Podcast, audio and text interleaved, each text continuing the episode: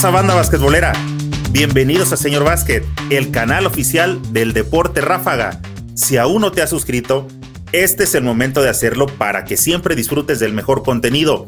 Nuevamente estamos en otro episodio del podcast basquetbolero Tiempo Fuera, el podcast que nació con la idea de charlar de básquetbol en estos tiempos de pandemia.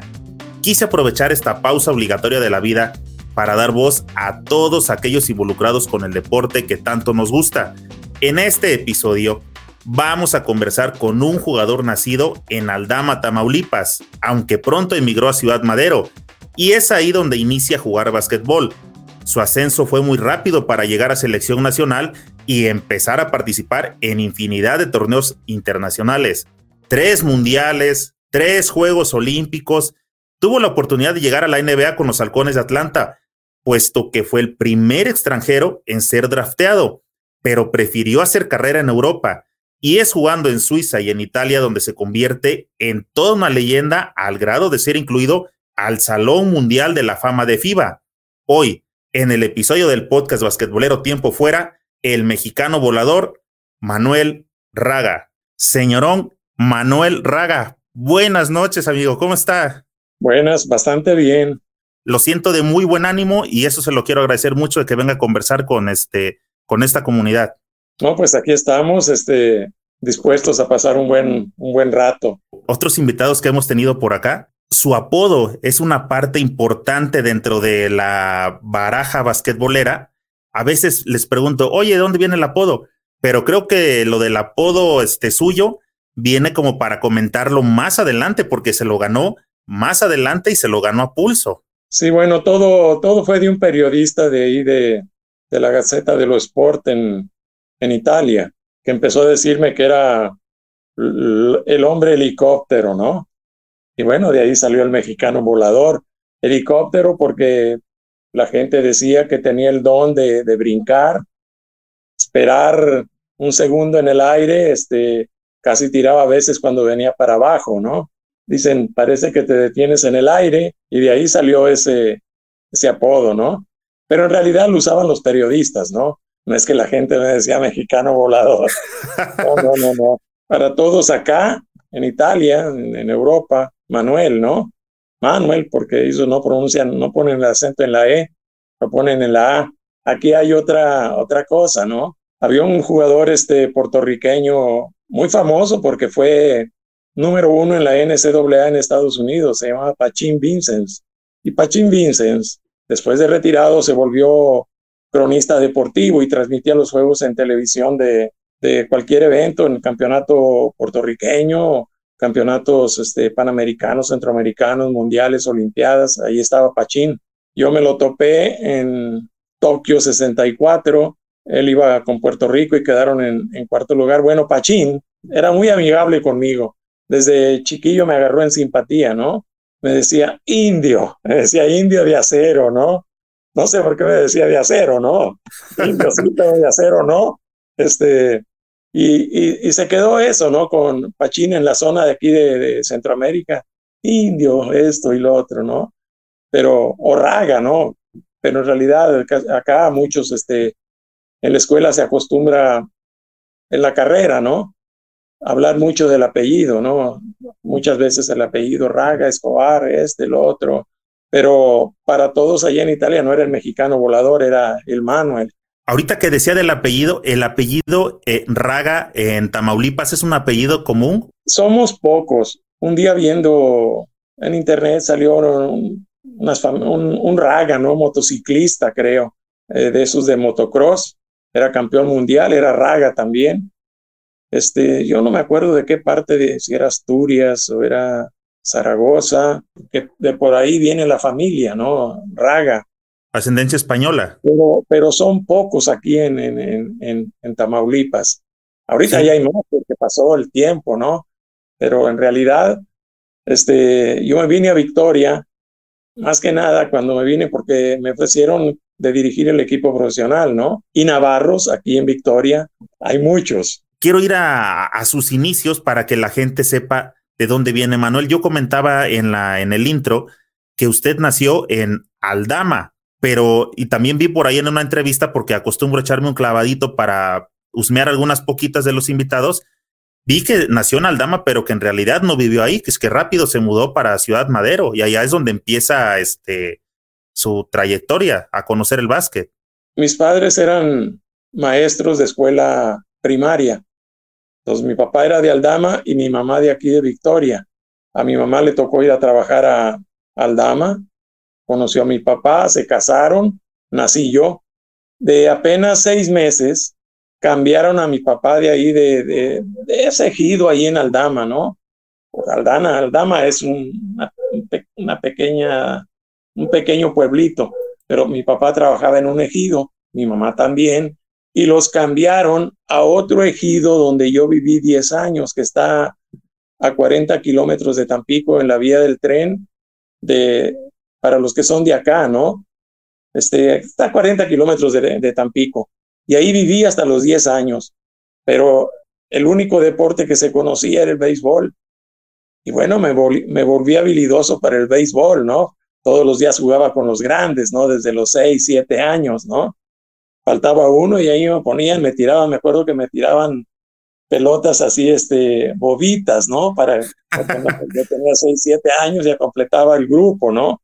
Y, y fui creciendo, pero habilidoso en, con lanzar la pelota de béisbol, a capear y todo esto, ¿no? Y a los 10 años, en la escuela, ahí en el rancho, ahí en el ejido, no había más que hasta el cuarto año. Entonces mi papá tiene un compadre en Madero que es este el pagador de los maestros y yo me voy a vivir a la casa de para cursar el quinto año en Ciudad Madero en la escuela Doña Cecilia en Madero. Y bueno, y ahí me di cuenta de que pues había más deportes, y empecé a jugar fútbol y bueno, llegó, llegué, pasó un año, pasó dos años y ya empezaba yo a jugar fútbol, este, más o menos bien, de manera que me invitaron a jugar con el equipo de vanguardias infantil de Ciudad Madero y teníamos un, un buen equipo. Entro a la secundaria, ahí me di cuenta de otro deporte, otros deportes, el voleibol y el, y el básquetbol.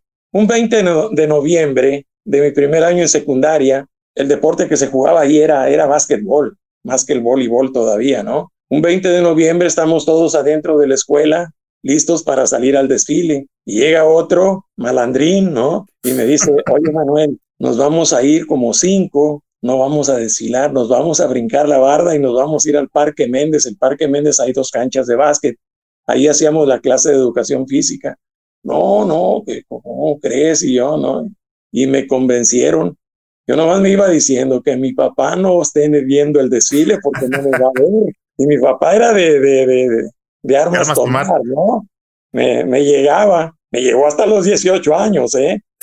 Este, y bueno, empecé a, a tirar una pelota a la canasta a dos manos porque no sabía yo, pero qué gusto que me daba que entraba a la canasta. Ah, sentí una satisfacción enorme, ¿no? Este, pasan dos, tres meses, este, cuatro, no sé, un equipo de Ciudad Madero infantil, ya que estaba un poco más espigado que los demás, de los muchachos que estudiaban conmigo la secundaria, me invitó a jugar el campeonato infantil en Madero y yo me presenté. El entrenador era la estrella de la segunda fuerza en Madero, un ingeniero, ¿no? Este, que en, en ese tiempo estaba cursando su carrera en el Politécnico, pero en realidad era un jugadorazo y tenerlo ahí, yo lo, yo lo veía ya en los periódicos, ¿no? Y tenerlo de entrenador, pues yo sentía una cosa y él me enseñó a tirar con una mano, ya no con dos, con una mano. Me, me entró, me entró el gusanillo del básquet. Yo vivía como a cuatro cuadras de la cancha municipal de Ciudad Madero en vacaciones. Desayunaba y me iba a la cancha, ¿no? Ahí andaba tirando hasta con pelotitas de, de, de tenis regresaba a comer y me volvía a desaparecer, regresaba a cenar y me desaparecía, ahí estaba. En primer año de secundaria no me tomaban en cuenta en el equipo de la escuela, pues había estrellas, Rico Pondvian, este, y todos los demás este, estaban por encima de mí. Y bueno, este, pasa, pasa el, el, el, esos dos meses y en la primera que tenemos que jugar, ahí este, en la clase de educación física en segundo de secundaria, pues ya me vieron y ya empezaron a decir, oye, este flaco, este más o menos, y, y, y, dale. ya me agarraron para el equipo de ahí de la, de la, de la secundaria. Y, y llega eh, las vacaciones de segundo año, la misma mecánica, pero ahora ya jugaba yo en una categoría de, de novatos en tercer año de, de secundaria. Pasan los dos meses y ya me volví un buen jugador, este, de, de, buen nivel aquí en Madero, ¿no? En el mismo tercer año de secundaria, ahí en la colonia se formó un equipo de tercera fuerza y ganamos el campeonato de tercera fuerza y llega el entrenador, el, entrenador que fue el que me llevó hasta la primera fuerza, ¿no? Víctor Martínez, una leyenda aquí en Madero, ¿no? O en Tamaulipas. Me, acuerdo que tenía un apodo yo, Láscale, que quería decir Ráscale, pero un chinito que estaba en, un chinito que no hablaba todavía muy bien el español, decía láscale, ráscale. Entonces los demás lo oían y todos nos burlábamos de él y le decíamos láscale, ya no le decíamos por su nombre, Jam o lo que sea, sino que láscale, láscale para acá, láscale para allá. ¿Y dónde me van empezando a decir todos láscale y láscale y láscale y láscale y láscale? Y se me quedó láscale. Bueno, entonces, este, voy al entrenamiento con todos los muchachos de segunda fuerza. Yo tengo 15 años y vengo de apenas de un año y medio de jugar básquet, ni siquiera, este, y empiezo a jugar con ellos, muchachos de 24, 23, 22, 25 años, ya corriditos, ¿no? Voy a dos, tres entrenamientos y ya no vuelvo a ir. Pero todos los santos días, este, andaba yo en la cancha, juegue, juegue, juegue y juegue, ¿no? No me cansaba de jugar. Y dejé ir como mes y medio, dos meses a entrenar. Un sábado iba yo para, para un gimnasio que tiene una cancha afuera, ¿no? Y me gustaba ir ahí. Se llamaba Árbol Grande, el gimnasio de Árbol Grande. Y entonces de repente veo venir a Víctor, el entrenador, por la otra acera y se cruzó la calle y viene hacia mí. Me va a regañar. Dicho y hecho, me dice, oye, Láscale, ¿por qué no has venido? No, pues, pues, la verdad, la verdad, los muchachos son mejores que yo. No, no, no, no, no, no. Yo soy el que, el entrenador, y dentro de 10 días nos vamos a Ciudad Victoria Madero, este, a, al estatal de segunda fuerza. Yo con 15 años. Y pues entrené. Esa, este, después de esos 10 días, dan la lista y estoy dentro, ¿no? Pues claro, yo contento, ¿no? Este, fue sin corrupción, ¿eh? No le pagué nada al entrenador, ¿eh? Este, y entonces llego a la casa y le digo a mis papás, papá, papá, me seleccionaron para ir al estatal a, a, Victoria. Al día siguiente me voy a la escuela, ¿no? Y regreso, había, tenía clases yo toda la mañana y de las tres a las seis en la tarde. Regreso a la casa y me dice mi mamá, oye hijo, tú no estás en la selección aquí vienen los nombres de los jugadores y que empiezo fulano, fulano, fulano, fulano, fulano, fulano, fulano, fulano, y al último venía un láscale. Mi mamá no sabía que me decían láscale. Y yo le digo, no, mamá, mira, este soy yo.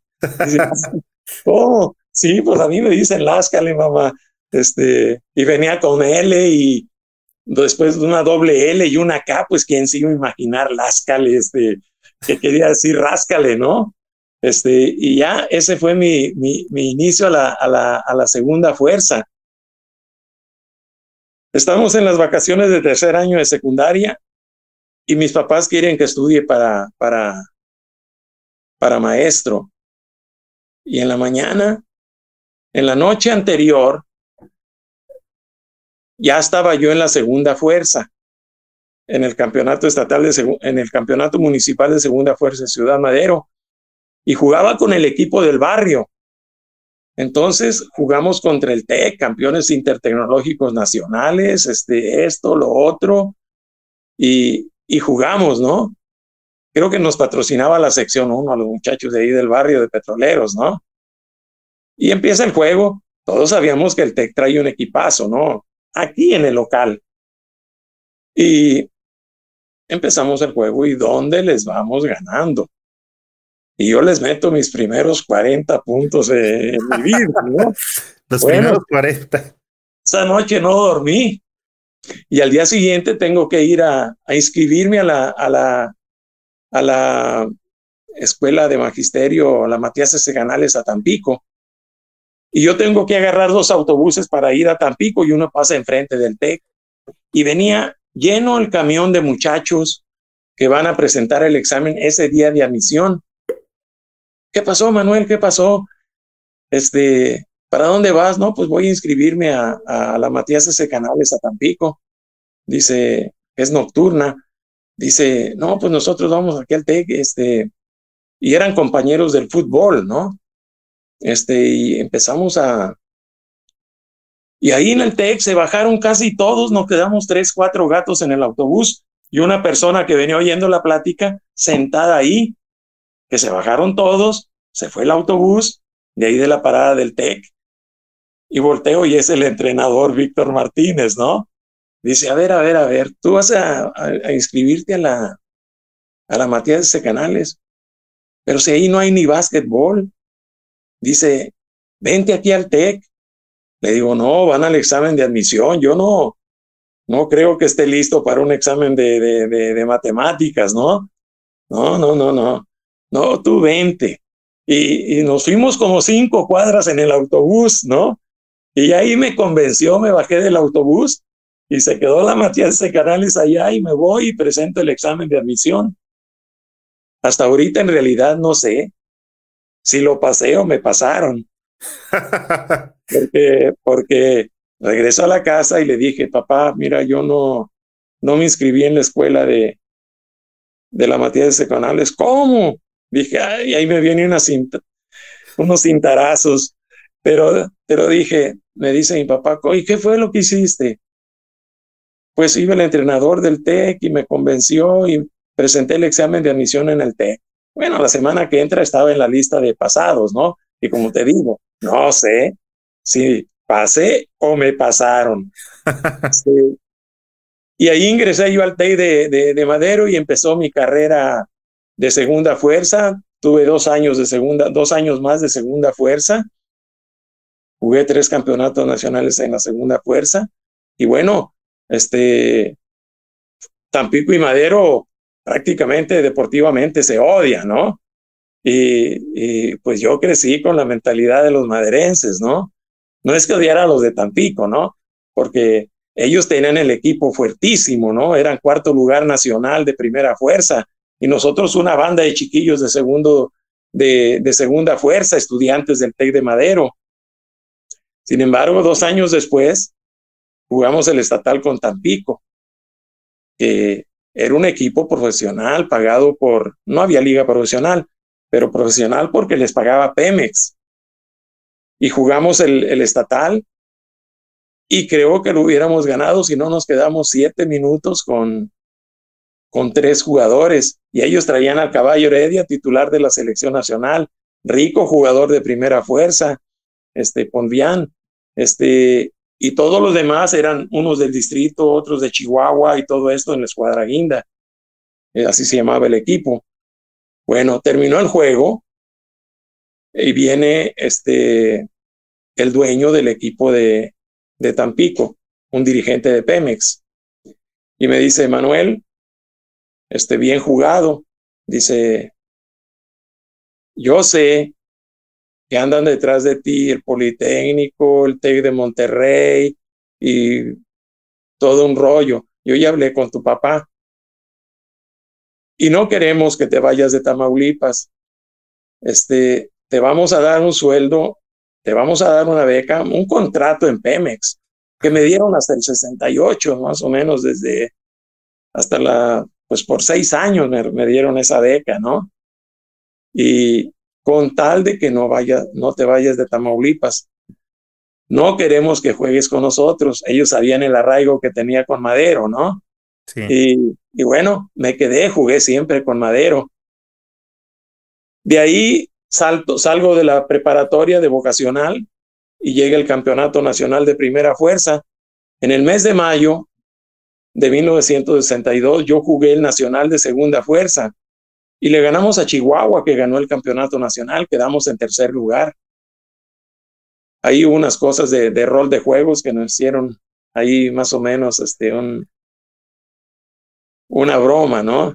Y nos metieron, teníamos que haber jugado con el distrito, ¿no? Nos tocó jugar otra vez con Chihuahua. Había onda libre, no lo dieron y mis compañeros eran muchachos grandes de edad, ¿no? Pues cuando sabían que al día siguiente no había, no había juego, pues vámonos a las discos allá en Ciudad Juárez, ¿no? Y ahí vamos, ahí va Manuel, llegamos a las 3 de la mañana y estaba el entrenador esperándonos, ¿no? Una regañada a los demás, dice, hubieran ido ustedes, pero a este no se lo hubieran llevado. O sea, la desvelada, yo me tomaba una coca porque yo no tomaba. De hecho, hasta la fecha no tomo, ¿no? Y, y bueno, este fue mi inicio, terminé en mayo, la segunda fuerza, y en septiembre, en agosto o septiembre, jugué el primer estatal de, de, de primera fuerza, sin haber jugado municipal de primera fuerza ni nada y quedamos en segundo atrás de Tampico, pero con un muy, buen sabor de boca y con, con muchos deseos de, del próximo nacional. Este, terminé el nacional en, el, en ese mismo 62 y me preseleccionan para ir a los Juegos Panamericanos y al Campeonato Mundial a Río de Janeiro. Y ahí fue todo el, todo el comienzo, Esos fueron los inicios, fue, fue muy rápido. Para uno que no jugaba, que le gustaba el fútbol, mis compañeros, bueno, yo llegué a jugar fútbol este, en la categoría juvenil, quedamos campeones este, municipales y segunda fuerza. Yo entrenaba con el Refinería Madero Fútbol. Este, ahí todos los días veía yo a los jugadores de, segunda fuerza y jugaba a su vez. Jugaba en una categoría que está entre la liga profesional y la primera fuerza. Se llamaba liga regional. Ahí jugué contra el Puyín Guzmán, el Calimán Guzmán, aquel famoso jugador de la selección nacional. Este, y bueno, en un juego estoy jugando en el preliminar del Tampico. Tenía yo 18 años en ese momento y faltaba mes y medio para el Nacional de Primera Fuerza en Tampico. Y ganamos el juego, vengo con una pierna sangrando de, de los tacos de un muchacho y, y ganamos 3-1 ese juego. Yo metí mi gol Estamos en los vestidores y llega un ingeniero que me da máquinas de corriente alterna. Dice, hola Manuel, te vi jugar, te felicito, pero sabes que si te veo jugando otra vez fútbol, tú mi materia no la pasas. Y había dos compadres de él que eran los directores, los tres directores de la termoeléctrica de Ciudad Madero, el ingeniero a Morales, que jugaba básquetbol con la escuadra Guinda también, del Politécnico, y el ingeniero Chávez, el otro, el otro director. Y no vas a pasar tampoco la de mis compadres, ¿eh? te, lo, te lo garantizo. Pues que hago, doblo las manitas y me voy al básquetbol y ya dejé el fútbol. Ganamos el nacional, entro a la selección, no volví a saber nada del fútbol.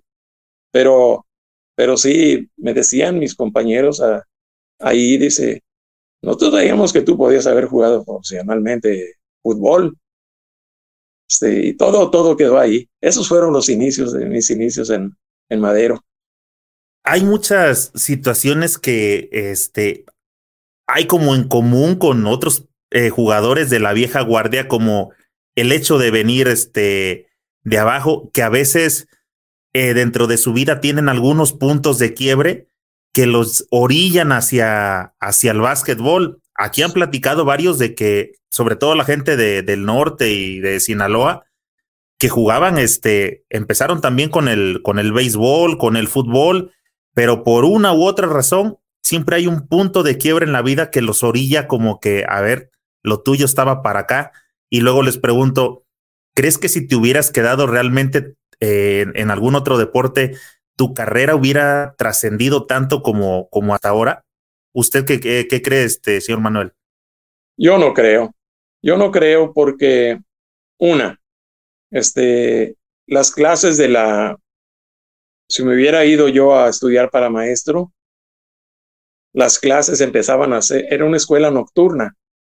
Entonces no iba a tener chance de entrenarme a las cuatro o cinco de la tarde y después correr para allá. No, no iba, no se iba a poder. Igualmente, el básquet también hubiera, no hubiera llegado porque no hubiera podido yo seguir, no digo de vago, ¿no? Pero sí de andar este, suelto por las canchas, ¿no? Este, en ese periodo de, después de la secundaria, ¿no? Este, no, yo creo que ahí hubiera terminado todo. O tal vez se hubiera quedado simplemente en, un jugador estatal como lo fue su coach, este Víctor. Pues a lo mejor sí, sí, sí, a lo mejor sí, este, este, pero la escuela no tenía equipo de básquetbol. Hubiera seguido acá jugando en los municipales y todo esto, pero sin ninguna pues, esperanza de entrenarme, porque si no hay entrenamiento, no hay, no, no sube uno de juego, uno necesita del entrenamiento. ¿Los fundamentos del básquetbol los aprendió de, de Víctor, precisamente de su coach? Pues gran parte fueron debido a él, ¿eh? Este, hasta un cierto punto, votar, pasar, este, correr la cancha, tirar, defender más o menos de una cierta manera, son de Víctor. Este, cosas más avanzadas, cosas más avanzadas, se la debo al coach Lester Lane, que me enseñó lo que era lograr tener medio paso de ventaja sobre el adversario. Dice, si tienes medio paso de ventaja, ya ganaste, ya ganaste el duelo, ¿no? Este, y, y me enseñó unos movimientos, bueno, por ejemplo, la, le llaman creo que step rock en inglés, ¿no? Es un paso corto, posición de tiro, y luego alargas, ¿no? De repente, porque hace la, la abertura de tiro, vas al tiro, ¿no? Después, todos piensan, otra vez es lo mismo, y no van a, no van a, se quedan ahí, este, y das el paso rápido largo, ¿no? Con un bote. Y eso, eso fue mi, mi característica, ¿no? Este, este, en el uno contra uno. Te voy a ser sincero, ¿no? Algunos periodistas escribían que yo era fuera de, lo, fuera de los Estados Unidos, a lo mejor, este, pero aún los, los americanos decían que yo tenía algo especial en el uno contra uno, ¿no? Este, que yo era el mejor jugador en el mundo de uno contra uno. Yo no lo, no, no lo sé, pero sí sé que, que todo mundo que me defendía tenía muchos problemas y no le ayudaban. lo único que sabía es que todo el que lo defendía se iba con 40 en contra, lo paraba con 40, ¿no? ¿no? No, era de 40, ¿no? Pero sí de, de 25, 30, sí, sí, sí llegaba. ya vamos a llegar a esa parte porque este, cuando me puse a buscar material eh, suyo, precisamente, más bien en México hay pocos videos donde, este, fragmentos de videos donde usted aparece jugando, pero metiéndose a buscar y, y sí le, le rasqué hasta el fondo, encontré este, como tres partidos, sobre todo donde están jugando la, las finales de Euroliga. Ajá ya los descargué, yo ya los estoy observando porque más adelante los quiero compartir aquí en el canal para que la gente lo esté, o sea, ya los rescaté porque allá no los va a ver, la afición mexicana no los iba a encontrar. Ya los bajé, ya los, los encontré y los quiero compartir aquí porque están bien grabados, tienen buen audio, tienen buena imagen y yo lo estoy observando este jugar. Hay varias preguntas que quiero tocar, pero esas ya son del ahorita vamos a llegar al tema profesional yo me quiero quedar con la parte de sus inicios y preguntarle algunas cosillas como, este, ¿qué es lo que usted siente que Víctor veía de especial en usted cuando le apostó a, vente para acá, yo te quiero, este, no te vayas para allá, aunque sean más grandes, ven conmigo. ¿Qué cree que es lo que él veía o qué hacía en ese tiempo Manuel Raga? Bueno, este, yo tenía ese, ese don a lo mejor de la, de la puntería, ¿no? Este, yo me acuerdo que iba al entrenamiento con el equipo del TEC antes de entrar al TEC. O sea, me entrenaba con los de segunda, que la mayoría eran del TEC, ¿no? Este, y él se quedaba enseñándole a algunos de los muchachos ahí este, el tiro y le, le explicaba cómo. Y bueno, yo veía y yo trataba de, de, de, de, imitarlos. De imitarlos, exactamente, ¿no? Luego, yo por las tardes, sobre todo en las vacaciones, en el periodo de vacaciones, como digo, yo tenía la escuela de secundaria de 8 a 12 y de 3 a 5, de 3 a 6, más o menos de lunes a viernes, ¿no? Pero en las vacaciones, el equipo profesional de, de Tapico, de Pemex, ellos este, se entrenaban y yo me iba a verlos, me sentaba ahí en las gradas, me llevaba un cuaderno y me gustaba poner la canasta, los jugadores, cómo se colocaban y que decían esta jugada es para el caballito Heredia, ¿no? El caballo Heredia, este, fue, pues para mí, mi primer ídolo, junto con otro muchacho de Nuevo León. Entonces me gustaba cómo, cómo, cómo, cómo jugaban, cómo se movían. El de Nuevo León era un muchacho que se retiró joven, ¿no? Héctor Aispuro. Y, y el otro era, era el caballo Heredia. Este, y, y en ellos, este, ellos no lo saben porque nunca se los he dicho. Yo no he hecho un libro donde, donde explique ciertas cosas, pero lo, lo fueron. Héctor Aispuro en el campeonato de, de 1960, y el caballito en el 1960, yo todavía estaba acá en la tercera fuerza, segunda fuerza, ¿no? Pero me gustaba cómo jugaban y, y bueno, creo que me sirvieron. Eh, pero este, entonces lo que destacaba eh, Manuel, lo que cree que era su fuerte, era exclusivamente este, la puntería, lo que lo hacía posicionarse este, como un pasito adelante de los demás.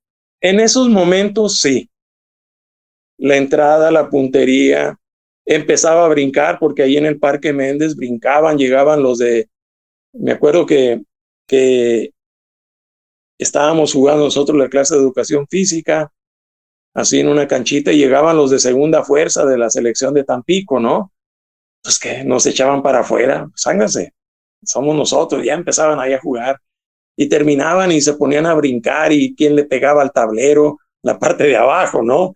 Entonces, entonces, yo veía y dije, voy a, voy a ver a dónde llego, dónde le pego a los tornillos y poquito así, y al ratito ya estoy cerca, cerca del aro con los, con la punta de los dedos, ¿no? Y, bueno, este, pero no fue hasta, hasta 1963 en, en, en Río de Janeiro que vi al equipo de Brasil y un muchacho así de 1,92, 1,93, que saltaba como una bestia, se llamaba Rosa Branca, este jugador, ¿no? Y, y dije yo, la voy a, la voy a meter yo para abajo también. Empecé a brincar. Terminé el campeonato mundial metiéndola para abajo con dos manos. Entonces me acuerdo muy bien que estábamos ahí platicando y le digo yo al, al, al Charlie, la aguja Quintanar, que en paz descanse, ¿no? Un gran jugador mexicano. Le digo, Charlie, para el otro año la voy a estar metiendo yo también para atrás con dos manos. Y se rió. O así medio burlón, no, estás loco. Este, ok, pasó ese, ese periodo de, de, algunos meses y vamos al campeonato mundial, al campeonato nacional, a las, llego ahí en, creo que fue en Veracruz, llego en Mexicali y pan para atrás con dos manos, ¿no? Y ya me dijo, así como hablaba el Charlie, ¿no? sí, sí, sí, es cierto, sí, la gente para atrás con dos manos. Sí, de ahí me di cuenta que yo podía saltar. Mi máximo salto fue con dos, tres pasos, porque casi nunca saltaba corriendo, ¿no? Sino que tipo de jugador de voleibol. Desplante. Y, le pegaba al aro con el codo hasta que me lo lastimé. Tenía miedo que tuviera una fisura en el, en el codo. Y, y bueno, este, dejé de, dejé de hacerlo. Dejé de hacerlo. Esa, esa también era una pregunta que quería este, hacer. ¿En qué momento fue que empezó a tomar el brinco, si hacía ejercicios específicos? Porque para toda la audiencia que tenemos ahorita, este, precisamente en los reportajes, como ya vamos a llegar a ese tema, el señor Raga, la mayor parte de su carrera o toda su carrera la realizó en Europa. Entonces, eh, varios reportajes que hay están hechos, este, pues, eh, en italiano por los italianos y todos destacaban que eh, el señor Manuel Raga tenía un brinco de un metro con diez, desplante de abajo en parada, pues de este brinco de dos piernas hacia arriba, ¿verdad, señor? Sí, sí, sí, sí, sí. Este, creo que, que llegué a tocar 350 y 359 más o menos. Pero hay una parte importante. ¿Cuál, ¿Cuál es su altura? ¿Cuál, ¿Cuál fue su altura cuando estaba jugando en esa, en esa etapa? 1.88. Soy chaparro. sí, es que yo imaginaba que era así como dije, no, pues ha de venir como un 1.95, ya que donde se pare, pues ya tiene una buena estatura, ya, pero este, ya cuando vi que 1.88 y vi el partido de la Euroliga contra Real Madrid, donde en la estatura sí se veía que era de los más bajitos, pero cuando recibía la bola y giraba alrededor por ahí de la pintura y se levantaba en paradita de dos, adiós, ya no había nada que hacer ahí. Este, bueno, volviendo a, lo del salto, yo en 1965 estoy con, la, con el equipo de la selección nacional y me fui en una entrada a la canasta, este, y un panameño me metió un banquito. Yo lo brinqué, me di la vuelta sobre de él y caí este, con los dos pies, pero mal. Caí pegando con los talones y la pierna derecha. Me caí. Este, me levanto y empiezo a correr. Era el campeonato centroamericano ahí en la Arena México. Empiezo a correr y siento que la pierna se me va. Y bueno, Digo, quién sabe, pues pensé luego, luego ligamentos. Y sí, fue ligamento cruzado externo y este se me inflamó. Al día siguiente, para que juegue el otro juego, me ponen una inyección de cortisona. Y a lo mejor hasta me pusieron dos. Y allá va Manuel a terminar el, torneo centroamericano. Enseguida de eso, hay una gira a Estados Unidos y Lester Lane yo ya le había dicho mis intenciones de salirme del equipo. Este me dice, no, mira, te voy a llevar a Estados Unidos, te va a visitar el trainer de la selección olímpica de Estados Unidos en la Olimpiada de Roma, en la, que trabajaba en la Universidad de Houston. Y entonces, este, ahí me visita él. Luego vamos a Austin y me visita un traumatólogo y estaban de acuerdo en que no me, en que me pusieran a correr en una sola dirección como, como entrenamiento, ¿no? Para reforzar la pierna derecha. Pero me, me tenía jugando en la noche y por otras dos veces se me volvió a inflamar mucho la rodilla por caer mal. Llego a México y decido salirme de la selección. Agarro mis cosas y me voy. Ya había perdido un semestre de, del cuarto año de ingeniería en el TEC de Madero yo me iba a inscribir en el Politécnico porque eran seis meses de diferencia. En, septiembre iniciaba el curso en, en, en, Madero y en el Politécnico el mismo cuarto año empezaba hasta enero. Así es que yo no, ya iba a ir yo al Politécnico, ¿no? Este, pero pasó eso y me regreso allá, hablé con el director y me dice, bueno, mira, ya no hay clases, en realidad son puros trabajos este, terminan los trabajos este, y, y, y ya quedas libre, ya tú tienes tu diploma, ya estaba yo graduado de todas maneras. Bueno, pasa eso y, y, yo no termino como mis compañeros seis meses después. Yo terminé hasta, mi generación terminó en el 66, yo terminé hasta marzo, abril del 67. Yo solito me iba a unos ingenios fuera de aquí, de a dos horas de aquí de, de, de, de Victoria todos los días. Iba y venía para, para terminar los trabajos que tenía que hacer, que eran transformadores, este, instalaciones eléctricas y cosas por el estilo. Este, y, y nada, este, terminé. La verdad, me vine también porque me iba a ir a una universidad en Estados Unidos. y entonces salen mis calificaciones, yo tengo 22 años, ¿no? Salen las 21 años, les mandé las calificaciones, ¿no? Este, que yo, que yo tenía en tercer año de, de, profesional. Y el entrenador me quería porque me escribió dos, tres veces, ¿no? Vente para acá, vas a estar muy feliz acá y esto y lo otro. Era la Universidad de Murray State University, ¿no? En, en Kentucky. Entonces, este, pues nada, le mandé las calificaciones y con la misma me llega el telegrama de regreso. Dice, querido Manuel, quiero decirte que nos es imposible darte la beca porque Tú ya tienes 21 años, vas a cumplir 22. ¿De que llegas? De que el primer año es de freshman. Este. Novato. Sí, novato, te queda un año y nosotros preferimos tener jugadores que tengan los cuatro años de beca. Y fue el motivo por el que no me fui para, para Kentucky, pero yo me quería ir. Ya para esto había dejado yo el, pensamiento de la Olimpiada de México atrás. Dije, ya se quedó ahí. Este, y al día siguiente, Rico se llevó una foto del periódico, Rico Pondián, mi compañero que es de Tampico, le llevó la foto al Lester Lane, donde viene en el periódico todo el grupo mío recibiendo su diploma, ¿no?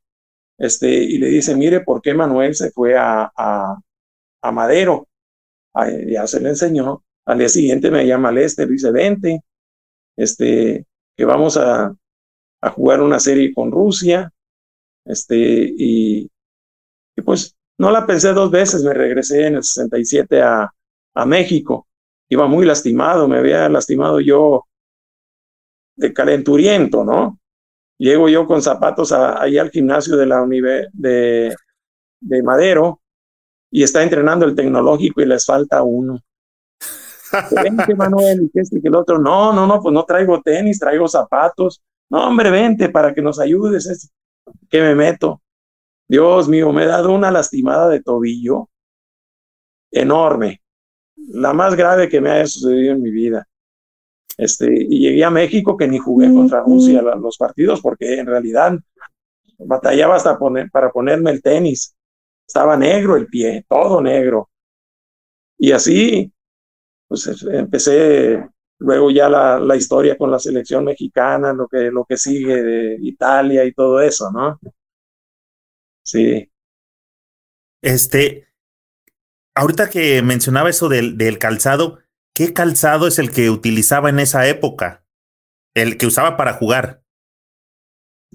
Bueno, este, el tenis de moda en esos tiempos era el Converse de lona había choclo y había esto. El, el Chuck Taylor. Te, te, voy a preguntar, te voy a... Este, estaba yo en tercero de secundaria, fueron mis primeros Converse. Y llega un muchacho con unos tenis, dice, mira, mira, nuevos valían 100 pesos, creo, ¿no? Este, 8 dólares. Y llega con unos así, mira, me los vendió fulano de tal del equipo de, de, la escuadra guinda de Tampico, ¿no? y tienen, tienen ahí que no usan y que no sé. ¿Y si cuánto te costaron? 30 pesos. Oye, pues quiero unos, le digo yo. Quiero unos, tú, lo, tú puedes conseguirlos. Yo los consigo, pues son amigos míos y que no sé qué cosa. Y que le doy los 30 pesos. Y pasa una semana y no llegan. Pasa otra semana y no llegan. Un día llega y me los da bien envueltecitos, mira, aquí están, bien así, con hasta con cinta de scotch y todo eso, ¿no? Este, con periódico y todo, aquí están, mira. Y ya que los agarro, ¿no? Este, no los abrí ahí, los abrí en la casa. Y que voy viendo que estaban todos rotos. Digo, Dios mío, así cosidos y todo eso de la, de la lona, ¿no? Este, y digo yo, mira, me fregó este, ¿no? A lo mejor se quedó con los buenos y, me dio estos. Y me los puse para jugar, ¿no? Todos, todos cosidos por todos lados, ¿no? Eran de lona y viejitos, pero fueron mis primeros tenis, primeros Converse. Ah, eh, de todos modos, con, con, ese zapato, porque trae un, poquito de, lona en la parte del tobillo, pero ya con ese se sentía seguro, a diferencia del calzado con el que se lastimó. Bueno, había un jugador en colegial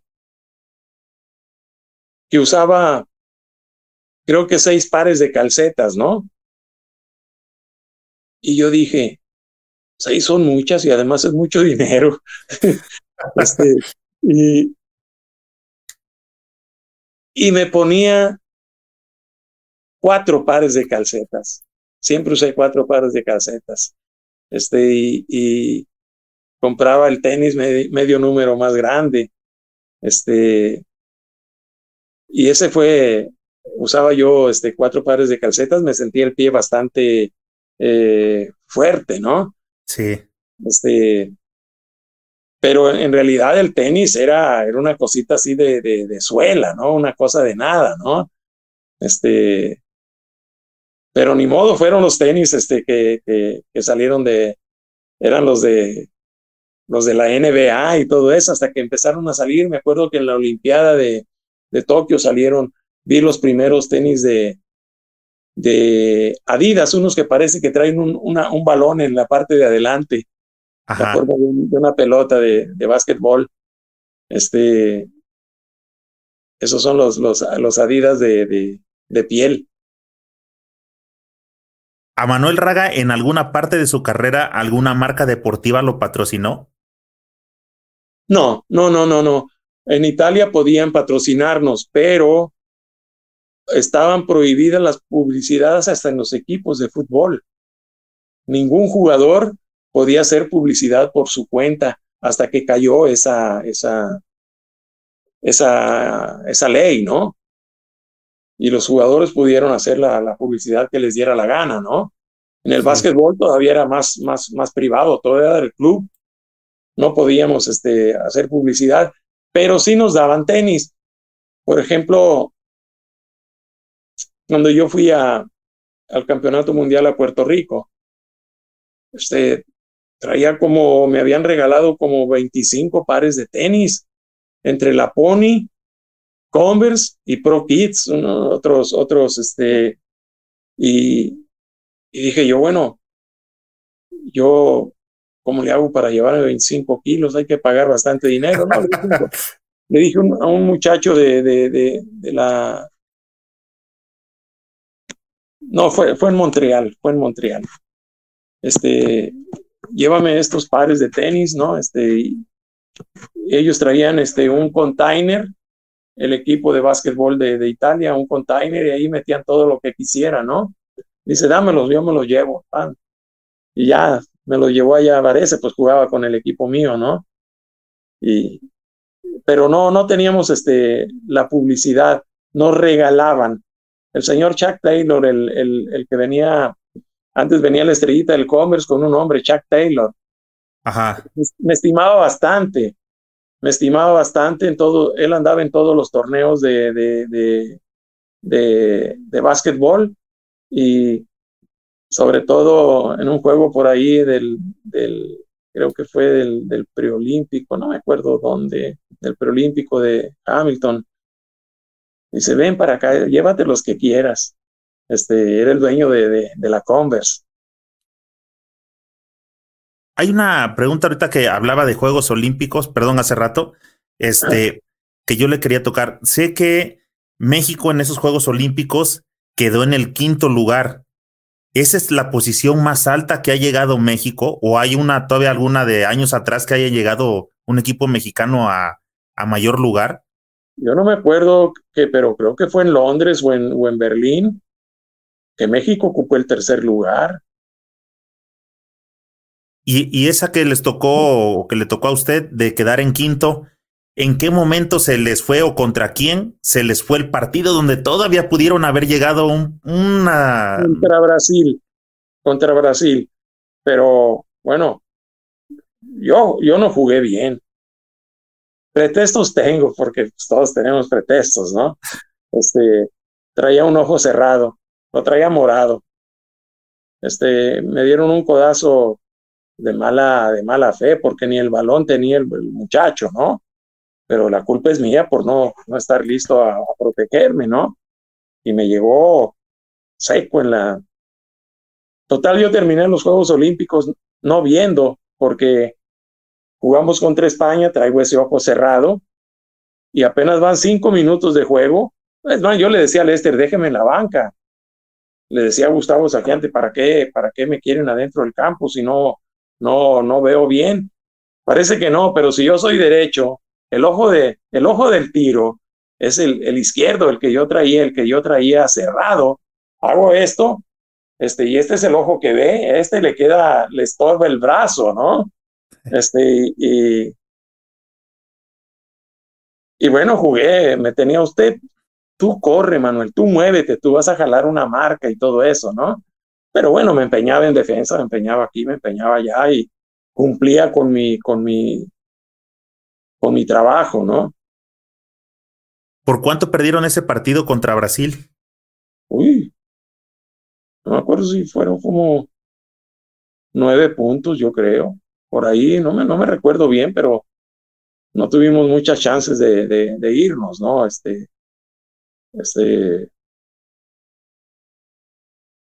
¿Y en qué momento, después de, de, de estar jugando con selección, en qué momento y quién es el que realiza el contacto para que Manuel pudiera voltear a ver o Europa quisiera que este Raga fuera a jugar a Italia?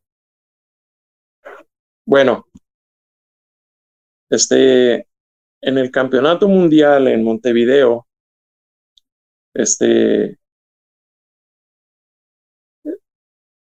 estaba, el grupo era Estados Unidos, Yugoslavia, Italia. Estados Unidos le gana a Yugoslavia en tiempo extra.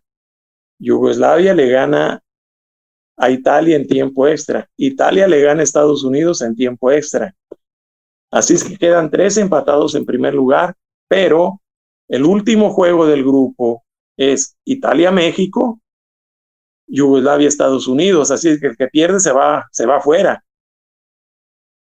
Entonces, este, si Italia la tiene, los muchachos me platican, este, todavía y hacían, me acuerdo que le decían a ese jugador que me marcaba, estaban en los vestidores, este, planteando la táctica para jugar contra nosotros, ¿no? y el, el, entrenador le dicen, miren, ahí está este muchacho Raga, ¿no? Y uno levanta la mano y en italiano dice, ci pensi mi, dice, o sea, me encargo yo, dice, me encargo yo. Y empieza el juego, pam, pam, pam, pam. Le 36 puntos y los mandamos a casa, ¿no? Este, y ahí se me acerca un jugador del equipo campeón de, de, de, Italia. Me acuerdo que estaba él con, con otro jugador que jugaba con la Iñis ese año de la Selección Nacional de Estados Unidos. Y me está platicando que si me gustaría ir a probar Italia. Era el centro de, del equipo de Cantú. Cantú es una pequeña ciudad mueblera por excelencia, la mejor del mundo, ¿eh? En cuestión de muebles. Este, y son los patrocinadores siempre del básquet en Cantú y me dice, ¿te gustaría venir a probar?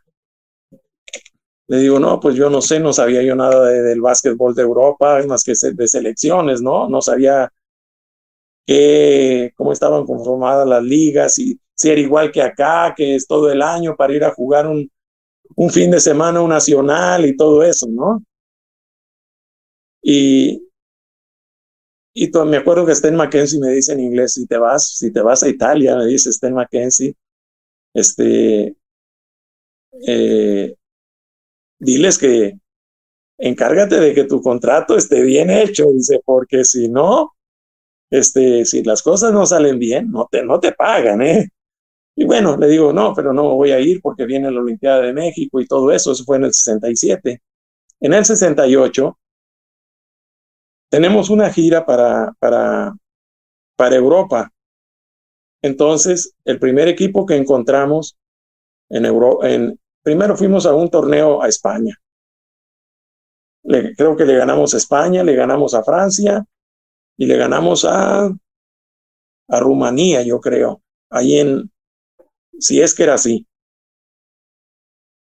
Y bueno, después del torneo, yo tengo una buena actuación, ¿no?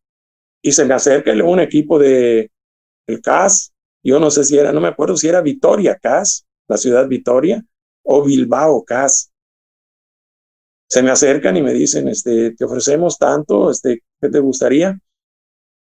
Y yo tampoco le hice caso, ¿no? Qué bonito, ¿no? O sea, a todo dar que me hicieron, claro que me pidieron mi, mi teléfono, mi, mi, mi, dirección y todo eso para, para estar en contacto, ¿no? Y seguimos la gira, nos fuimos de ahí, vamos a, a Yugoslavia, jugamos en Yugoslavia, pero allá no hay, no había extranjeros jugando, ¿no? Y llegamos a Italia y vamos a jugar contra los campeones, Cantú. Y está muy reforzado el equipo, se reforzó con, con un ítalo argentino de 2-3 de Simone, y un jugador, Joe Isaac, un coreback de 2-1 de, la de New York University, ¿no? Y empezó el juego.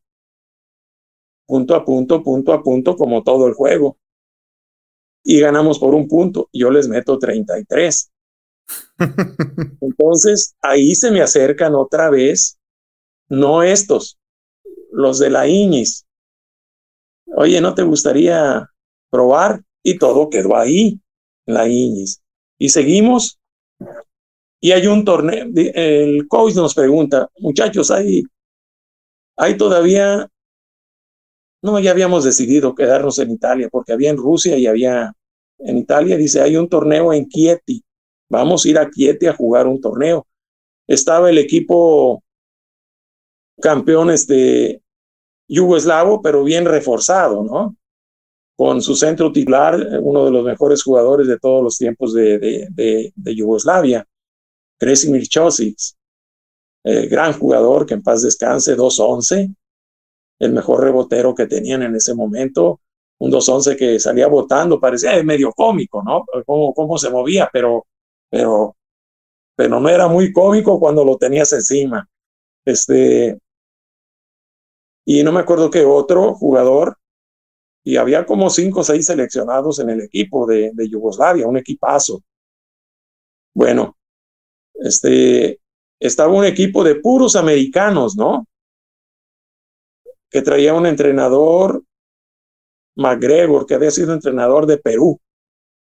McGregor traía ese equipo y a ver qué equipo los contrataba y se quedaron varios a jugar en Italia porque era puro muchacho que que había probado para la NBA y todo eso, ¿no?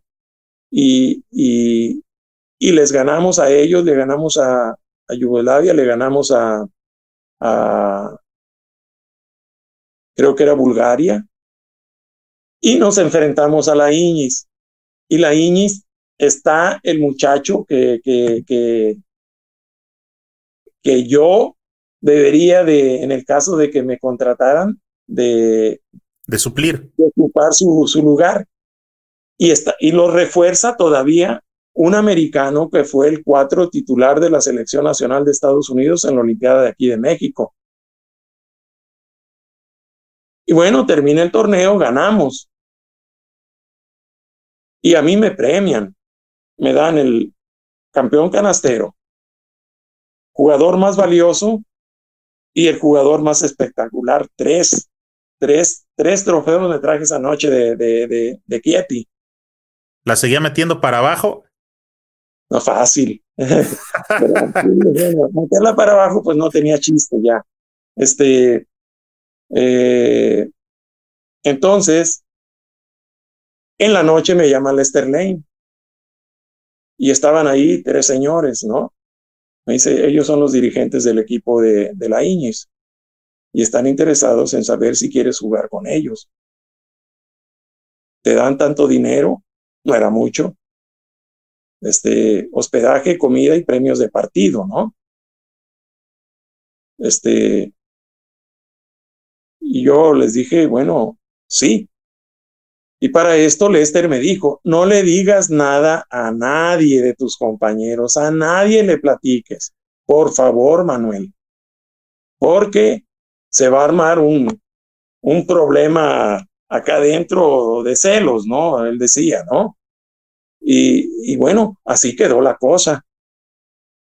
En el transcurso de esos meses, este, salió en los periódicos en Italia que yo me iba para allá. Y los de México desmentían, me venían y me entrevistaban y yo les decía que no era cierto. Sabían que no era cierto que yo me iba, ¿no? Este, y así se desarrolló todo eso.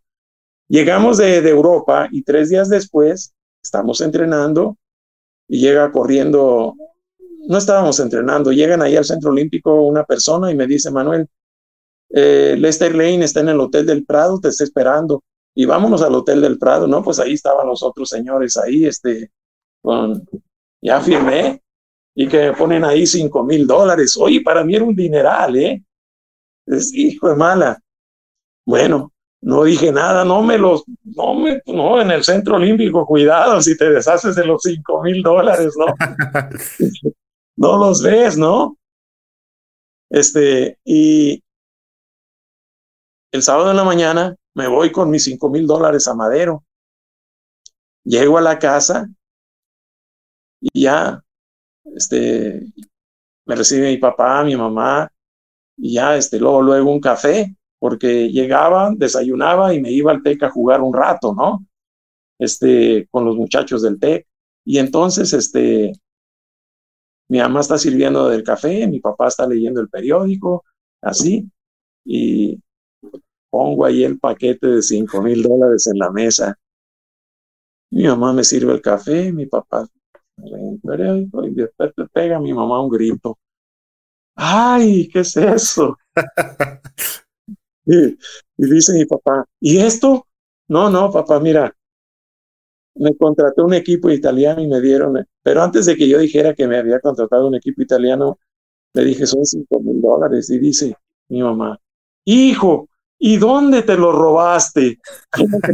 no, me dijo, no, mamá, mira, firmé para un equipo italiano, este, y, y me voy a ir a jugar allá. Este, aunque si en realidad, este, había un equipo de Estados Unidos que se llamaba Goodyear, ¿no? De, la, de las llantas, la de, Goodyear, de, Akron, Ohio. El entrenador fue el, el, ¿cómo se llama?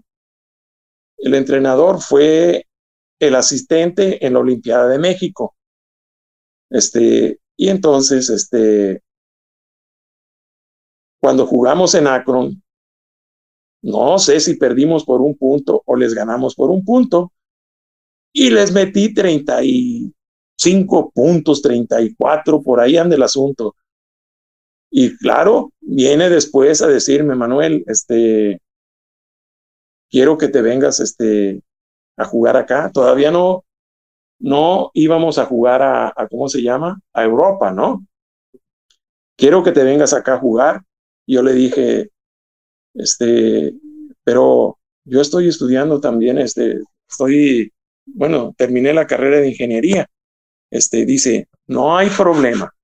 Tú te vienes para acá, tienes tanto por jugar y te metemos, aprendes el inglés, te metemos a trabajar y desarrolla las dos actividades, ¿no? Y le digo, pues sí me gustaría. Todavía durante la Olimpiada de México me encuentro a los dos jugadores que jugaron con Estados Unidos. Vienen, ¿qué pasó, Manuel? ¿Te vas a venir acá a, a, Dacron? Le digo, no, fíjate, no puedo. Firmé para un equipo italiano. No, no, no, me, me, felicitaron, me abrazaron. Dice, hiciste algo muy bonito, ¿no? Dice, allá está muy bien. Este, y ellos, en realidad, todos se fueron a la ABA y a la NBA, todo el equipo. Era un equipazo. A veces uno de dos cuatro andaba subiendo la pelota y traían ahí dos doce y dos diez y dos cinco y dos seis y uno puro, puro gigante. Este, y ahí sí me hubiera gustado jugar en Akron, Ohio, pero salió la cosa de la Iñis y digo, me voy para allá un año, aprendo el italiano y como muchos jugadores, ¿no? Firman por dos años, no rindes o no, no, te, no, no te va bien y te regresas, ¿no? Yo tuve la suerte, en realidad fue suerte de haber este, eh, ganado ese campeonato. Era una, nos daban, primero los para los periódicos, era un equipo que bajaba a la segunda división y todo eso, ¿no? Este, pero dimos la sorpresa y fue una sorpresa grande, ¿eh? Grande, grande. Eh, en, ese, en ese tiempo, la NBA ya tenía su prestigio así de fuerte, porque mencionó también a la, a la, otra liga, que fueron las dos que empezaron a, a pelear este jugadores. La, ajá, la titularidad, ahora sí que el protagonismo en, en, en, Estados Unidos, y al último la NBA fue la que, la que despegó. Sí, bueno, hubo un acuerdo. Yo digo que por la antigüedad de la liga y por los presidentes que tenía, la política y todo esto, se, se quedó la liga con los equipos y le pusieron NBA. pienso que los presidentes, a lo mejor de los equipos de la ABA, el acuerdo fue que serían presidentes o algo por el estilo, algo sucedió de eso, pero fue la, la NBA la que ganó el pleito y, y fue una, una liga única, que es lo mejor en los países, una liga única. Este, esa fue como para México de, te explico Juan, para que me entiendas, Pedro. Sí. traía chanfle. Sí, sí, sí, sí, sí. Este, hablando precisamente de NBA, eh, encontré por ahí en los datos que usted fue el primer drafteado, así, así lo, lo, lo dictan los registros, el primer drafteado extranjero en la NBA y que lo, el equipo con el que había posibilidades o que lo querían este, observar eran los halcones de Atlanta. ¿Qué pasó ahí? Este, ¿Cómo fue ese acercamiento y por qué no se dio? Bueno, este, en ese entonces no era mucho el dinero que circulaba, ¿no? Este, el salario mínimo en la NBA en ese, en ese periodo eran como 18 mil dólares a la temporada, ¿eh? Los grandes ganaban, ganaban ahí, este, yo creo que nadie llegaba al millón de dólares como ahora. Cualquier muchacho que está en la banca tiene un millón de dólares, dos millones de dólares, ¿no? Sí. Y antes no. Los jugadores eran jugadorazos, ¿no? Porque Oscar Robertson, Bill Russell, eh, Chamberlain, uh, Jerry West, Bellamy, toda esta gente este, ganaba poco, poco dinero. O sea, aún con lo que podía obtener, podían obtener ellos con ese dinero, no era como lo que podían obtener ahora con un millón de dólares, ¿no? Todo costaba menos, ok, pero, pero después se vino la televisión y con ella llegaron todos los patrocinios del mundo, ¿no? Este, y, lógicamente yo pienso que, que los clubes, una gran parte de su, de su presupuesto lo obtienen de la, de la, de la NBA, de la televisión.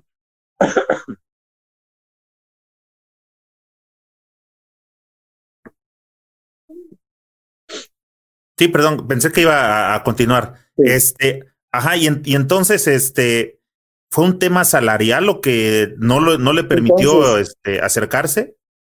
La cosa es esta. Este, si yo me iba con un sueldo de 40 mil, yo ya ganaba, por ejemplo, 27 o algo así, 28 en, en, Italia, pero sacaba otros 15, 18 de premios. ¿eh?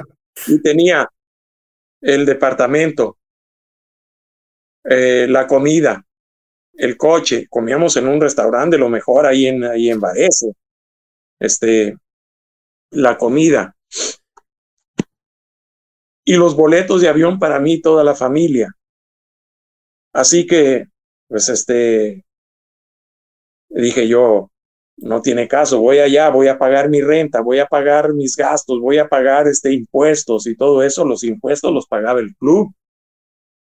Entonces, este, ¿para qué iba a buscar problemas? Ahora, la verdad es otra también. a lo mejor, si hubiera estado solo, me hubiera aventurado. y si no, me, si no servía ahí, pues regresaba al club donde jugué, ¿no? Como extranjero, ¿no? Sí, pero, entonces... La vida, la vida, la vida le da a uno golpes este, cuando menos se lo espera, ¿no? Y mi primer hijo me le dieron un año de vida. Aún así, digo, la gente se decía, bueno, Manuel, ¿de dónde sacas fuerzas para, para tener ese rendimiento, no? Este, mi hijo no está bien hasta la fecha, ¿no? Este, mi otro hijo sí, pero primero no. Y este fue una de las cosas. Estoy muy agradecido con Suiza, ¿no? Por, por, por las cosas que, que, hemos obtenido de ellos, ¿no? Pues una cosa, Suiza es un país este, excepcional. Y por ese motivo de mi hijo, tampoco me fui para allá, ¿no? No porque muchos dicen, no, que tuvo miedo de estar en la banca. Bueno, a lo mejor sí iba a estar en la banca, pero yo les puedo dar el teléfono de un jugador que jugó conmigo. Tenía 22 años, Ricky Jones, Richard Jones, que jugó creo que con San Antonio Spurs en la NBA. Él terminó la, la Copa de, de Europa hoy en la noche. Al día siguiente estaba volando para San Antonio y jugó los playoffs. Después él se cambió a, a lo mejor estaba en San Antonio. Él me escribió dos veces, Manuel, el entrenador te quiere. Y vas a ser titular, eres mejor que el que está. Este, pero le dije, bueno, tú sabes por qué no me voy. Y Richard es de Memphis, vive en Memphis. Él es testimonio de esto, ¿eh? Es de la Universidad de Memphis y cualquiera quiere, alguien quiere saber, sí, pero ¿quién es ese tipo? Richard Jones fue una de las estrellas de la Universidad de Memphis y, y fue, él jugó, es contra Oves, este fue mi compañero, ¿eh? que considero que haya sido a lo mejor el mejor jugador en, en el equipo de la Iñis hasta que yo estuve, ¿no? Hubo otro jugadorazo, Robert Morse, el que ocupó mi lugar. Ese muchacho, en esos momentos, este tipo, una gran persona, serio, buen amigo, tuvo en ocho años 32 puntos por partido, ¿eh? Es algo. Yo creo que ni, ni, ni Oscar Schmidt, el brasileño, tuvo ese, ese porcentaje. Pero él y yo, pues tengo que decirlo, ¿no? Yo jugaba la Copa Europa. Y en la Copa Europa, pues prácticamente, aquí está el libro, aquí, aquí lo tengo en mis narices, ¿no? Si alguien quiere, este, se lo mando, ¿no? Para que vea que no le estoy contando mentiras, ¿no? Todos los 20 y pasapuntos, 30 puntos pesos están aquí, todos los juegos de mi Copa Europa están aquí, hasta el peor, ¿eh? Porque tuve peor juego con una rodilla trasandada que no debía haber jugado, pero, pero jugué. Y, y hacía un frío, un frío cánico de mala, este, tremendo, ¿no? En Bélgica. Pero, este, eh, pues prácticamente tuve algunos puntos más que Robert Moss, pero no era competencia mía con Robert, éramos amigos, hasta la fecha somos amigos, este, ni él dice Manuel, a él me decía Manuel, tú puedes jugar tranquilamente la NBA. No me lo decía uno cualquiera. Y miren que, que en mi equipo han pasado 30 jugadores o 40 NBA, ¿eh? En la Iñis. no es fácil ahí la, la cosa en, en, Italia. Ha habido jugadores que han ido y, y, bueno, este, no han tenido suerte. Eso lo llamo. Es cuestión de llegar al equipo justo, en el momento justo y, y, todo esto, ¿no? Aparte que, pues yo fui una persona no conflictiva, siempre, siempre todo el mundo me estima. Los libros que han escrito hablan de mí todavía de, de, la clase de persona que fui, más que buen jugador, la persona, este, y, bueno, este, hasta la fecha, este, ahorita el 19 de, de, octubre, debería de ir, pero ¿quién va a ir con esta pandemia, no? Si no voy con dos, tres, este, ¿cómo se dice? Vacunas, no voy. este, oiga, señor Manuel, de hecho, ahorita, bueno, tocó varios temas interesantes. Este, uno es, dijo que hay, ha habido muy buenos jugadores que han pasado por el equipo. Y efectivamente, ahorita, de hecho, en el Varese acaba de llegar Luis Escola, el argentino. Ajá se está, viene de salir de NBA, se está preparando porque quiere alcanzar los juegos de este de, dos, de los, los siguiente, el ciclo olímpico siguiente de Tokio 2021. Sí, Varese es una, bueno, el básquetbol en Italia es un, es un básquetbol este, este, difícil. Vamos a ver qué es lo que tiene el equipo, no lo sé. Si tiene este, porque si no, si no gana el equipo y no mete sus 25, 30 puntos, este, pues lo van a, lo van a cambiar.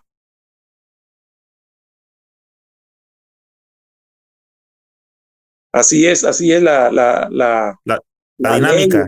la dinámica, sí, de la liga. Bueno, otro, otro punto de las cosas que, este, que tocó es yo creo que también, eh, bueno, usted hizo referencia a que si no me creen, pienso que a lo mejor ya ha escuchado por ahí eh, algún run run de que este no le creen, a lo mejor porque precisamente su carrera fue lejos o no, no sé. En mi caso, pues no está como a, a debate. Creo que pocas personas, y eso lo hemos visto, este, en este caso que tengamos la fortuna de estarlo eh, viendo aquí, de poder conversar con usted, que sean miembros del Salón de la Fama de FIBA, que vamos, es un tema que vamos a tocar más adelante, pero lo traigo ahorita a, colación, porque creo que, o sea, a FIBA no se le puede engañar. Si, si se está ahí, es porque se, se hizo algo, algo bueno. Y otro tema también que, este, que, que creo es, creo que últimamente eh, le hemos dado un valor más allá a la NBA. Sí es una buena liga, sí nos encanta lo que ha desarrollado como espectáculo y todo esto, pero después de ver partidos de básquetbol europeo, el básquetbol FIBA, que uno es el que lo que uno juega, o sea, en realidad no anda muy lejos un equipo de un buen equipo europeo sobre uno de NBA. Bueno, este siempre ha habido en Europa dos, tres equipos que, que sobresalen, ¿no? Eh, entrenadores que americanos que andaban allá este dicen, por ejemplo, a nosotros nos decían, ustedes con dos centros o con un centro y una ala grande son un equipo de NBA. No sé hasta qué, hasta qué punto este señor lo, lo, lo dijera para elogiarnos o hasta qué punto sería un, un pensamiento verdadero de él, ¿no? Un sentir de él. Pero sí se decía eso del equipo de nosotros. Bueno, el equipo de nosotros, cuando yo llegué, bueno, era un equipo de, de mediana levadura. Habían vendido el año anterior a un centro de 212, 24, 25 años lo vendieron. Vendieron a un jugador, una guardia de 1.95 selección nacional, Pablo, Pablo Vittori. Vendieron a otro jugador de 2.3 y a uno de 2.4 también este titular de la selección este, italiana. Los vendieron porque quedaron en, cuarto, quinto lugar y habían invertido mucho dinero para ganar el campeonato. Entonces dijeron, no, no, este, los vendemos, agarramos dinero, compramos, agarramos jugadores jóvenes y quedó un muchacho que ha sido el, es el jugador del siglo de, de Italia, Dino Meneguín. Este, pero tenía 18 años, 19 años, 18, y, y Dino era muy, muy bronco para jugar, muy duro. No le interesaba, él iba y daba, ¿no? Este, era un muchacho de 2'5, 2'6, que en sus inicios corría 400 metros planos, ¿eh? O sea, era rapidísimo, muy inteligente para la defensa. A la ofensiva era un jugador que podía meter a lo mejor en el primer año 10, 12 puntos. Y al final ya Dino al siguiente año ya era un jugador de 15, 20 puntos. Pero los demás eran jóvenes. Había nada más uno de 30 años y yo de 24 y todo el resto abajo de 22, 23, 21 años. Este, y no, por eso no daban un 5 por nosotros. Este, había tres, cuatro equipos muy fuertes en, en, Italia, este, pero la cosa se fue por el lado en que nosotros empezamos a, a dar sorpresas, porque no se le puede llamar de otra manera lo que, lo que sucedió. Hay un muchacho Duarte, peruano, 2-6, que fue, creo que en, Roma fue tercer anotador este, eh, del torneo, o en Sudamérica era el campeón canastero. Él se fue también para Italia y jugó con el equipo de Roma. Pero duró un año, lo regresaron. O sea, no, no lo regresaron porque no fuera buen jugador, porque simplemente no ganaron. A mí me cambiaron en el equipo y yo tenía casi 25, 26 puntos por partido en, el, en, la, en, la, en la Copa de Europa y me cambiaron. Y no solo eso, tenía 7.2 rebotes por partido. O sea, no nada más era uno que metía puntos. Yo mis siete rebotes los bajaba. Este, y, bueno, este, creo que, que, es cuestión de suerte. La liga y en Italia es cuestión de suerte. De hecho, ahorita que este, tocaba ese tema, yo me acuerdo que cuando estuve leyendo un poco de su trayectoria y viene de ganar, este, por favor ayúdeme, creo que tres campeonatos este, de, la, de la Copa. Posteriormente, viene de tres este, Euroligas y aún después de todo ese palmarés, se da su cambio y se va precisamente a, este, a Suiza. Y yo dije, este, ¿qué tuvo que haber pasado para que te tengas que deshacer de, de una de tus estrellas cuando estás ganando todo? Bueno, mi, lo que sucedió ese año es diferente, ¿no? Es, es, es, cuestión de política y, de, y de enfoques, ¿no? Es política y todo el mundo busca su entrada de dinero, lógicamente, estamos en una liga profesional. Eh, Italia no me prestó por seis años para venir a jugar con la selección mexicana. Este, ¿No estaba eso dentro del contrato? No, no estaba dentro del contrato, pero a mí me daban vacaciones este, 45 días, pero a la mitad nos citaban a entrenar una semana en Italia. Y en, entre esos días, entre esos días, caían todos los torneos que centroamericano, que panamericano, que campeonato mundial, Juegos Olímpicos y todo eso, ¿no? Y no me prestaban. No creo que haya sido el motivo el que si nos toca en el grupo tenemos que enfrentarnos a Italia y bueno, cosas por el estilo. Este, no, no, no creo que haya sido por eso, sino simplemente no querían prestarme temor a que me lastimara, temor a, no sé qué cosa y y bueno, este el entrenador Alexander Nikolic, yugoslavo, un entrenador muy duro, no se lo recomiendo a nadie. Es un entrenador de, de verdad, de verdad muy duro. casi ningún muchacho andaba de acuerdo con él, ¿eh? Yo no sé de dónde dicen que la psicología y que esto y que el otro. No, no, no, no, no. Aquí no había psicología. Aquí había trabaja o te damos una multa. Este, muy apenas, buenas noches, buenas tardes, este, mañana a tales horas, esto, lo otro. No había, Nicolás era una magnífica persona, buena persona. Ese no andaba apuñalando por la espalda ni nada, ¿no? Ese era derecho, pero de un carácter muy seco y muy exigente.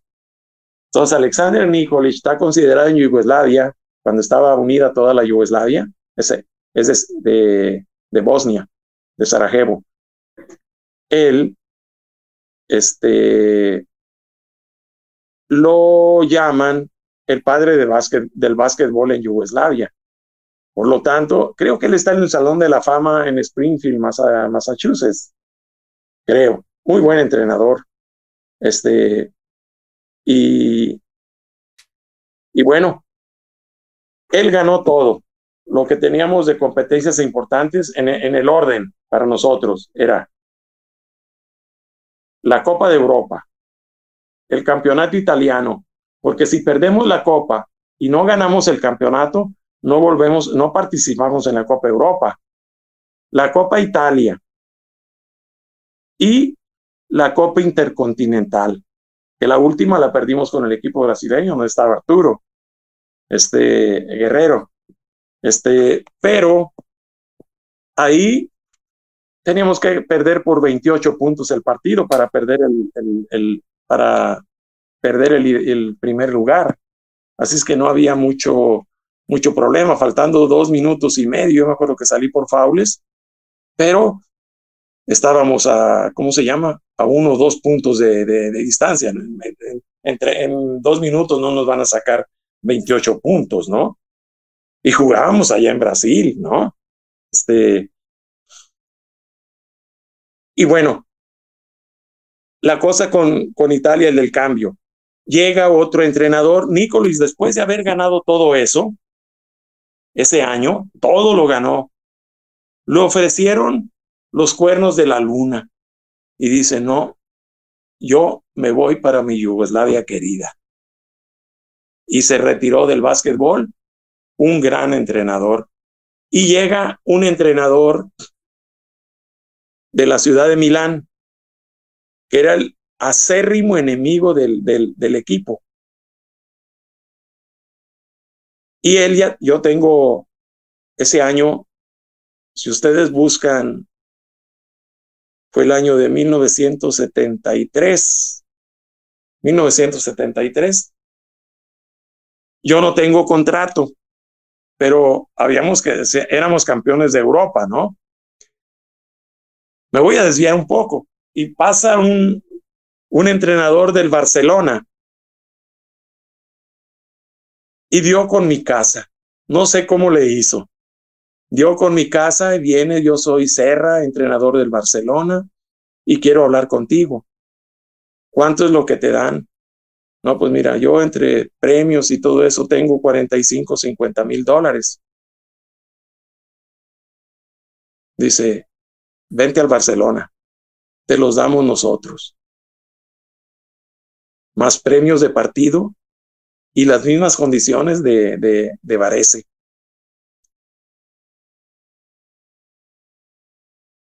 Y acepto. Y me dice, bueno, firma aquí. Y firmo el contrato por tres años, creo. Y firmo también el, el, la, los papeles de la FIBA y se van. Se va. Cinco minutos después llamo al club y les digo, me voy. Me voy a ir. Este, ¿cómo que te vas? Dice, sí, pues este, firmé con el Barcelona. ¿Cómo que firmaste para Barcelona? Y que se arma. No pasó 20 minutos, es un pueblito chiquito de 70 mil habitantes y estaba lleno de gente abajo del, del condominio donde vivía. gritando, Manuel, Manuel, Manuel. Los fanáticos, ¿no? Que había corrido la voz así, ahí en el club y telefoneada de uno para otro, oye, vente, vamos para acá. Y, y llegan los dirigentes, ¿cómo que firmaste para Barcelona? No, pues sí, me ofrecieron este dinero. Ah, su mecha. Bueno, Manuel, este, vamos a hacer esto. Mañana vas a hablar con el comendador, el dueño de la multinacional, ¿no? De la Iñis, una fábrica de línea blanca, ¿no? Dice, con el comendador Borghi. Y ya fui con el comendador Borghi y me dice, tenía un bozarrón. Manuel, Manuel, dice, ¿cómo que firmaste para Barcelona? Si no tenía contrato. Este, dice, pero tú eres de la familia, tú eres aquí, este, el día que te retires te quedas aquí a trabajar, este, no hay ningún problema, mi familia te quiere mucho, la ciudad y toda la Italia te, te, te, veneran. Dice, yo no te puedo ofrecer este, eso. Te voy a dar 38 mil dólares, creo. Y bueno, a mí yo estaba enamorado de Varese, ¿no? sea lo que sea, para mí un pueblito fantástico, ¿no? Y dije, está bien, me quedo. Y firmo para, para, para Varese. Y salen los periódicos al día siguiente que Barcelona le quería robar el, a Raga al, al, equipo de Iñiz. Y salía a ocho columnas en España, ¿eh? Y a ocho columnas acá en Italia.